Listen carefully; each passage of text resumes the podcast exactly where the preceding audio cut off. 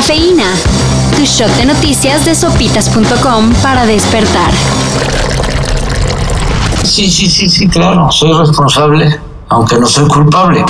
Así respondió AMLO a las investigaciones de Animal Político sobre las causas de las inundaciones que hicieron que el hospital del IMSS de Tula Hidalgo se quedara sin energía eléctrica, provocando la muerte de 14 personas. Según la investigación periodística, se solicitaron obras en el río Tula para evitar inundaciones y evidentemente las autoridades hicieron muy poco caso. Aparte, se acusa que se ordenó descargar aguas negras para el lado de Tula. Todo para evitar afectar el Valle de México.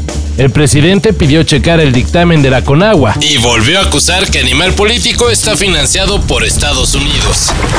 Uno ya no puede ni comer fuera porque le pasa lo que a Elena Poniatowska. El domingo la escritora salió con su familia por unas horas y al volver a su casa se encontró con que había sido robada. Cuando regresamos encontramos que todo estaba abierto, que estaban vaciadas las, los, bueno, los roperos en el piso.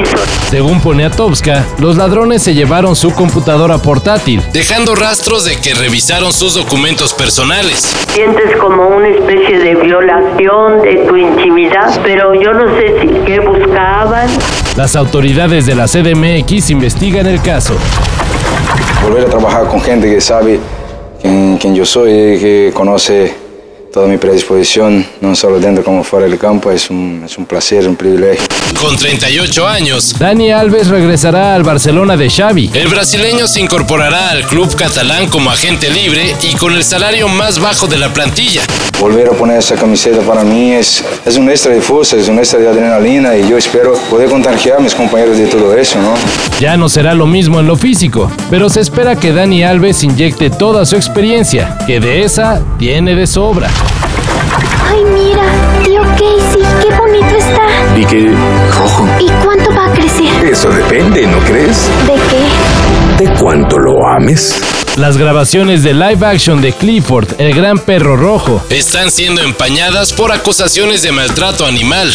La asociación PETA denunció poca limpieza, alimentos limitados e incluso falta de atención médica para los animales utilizados en el rodaje. Las autoridades de Estados Unidos investigan posibles violaciones a la Ley Federal de Bienestar Animal. De hecho, ya inició un proceso legal contra la productora de live action del perrote, creado por Norman Bridwell.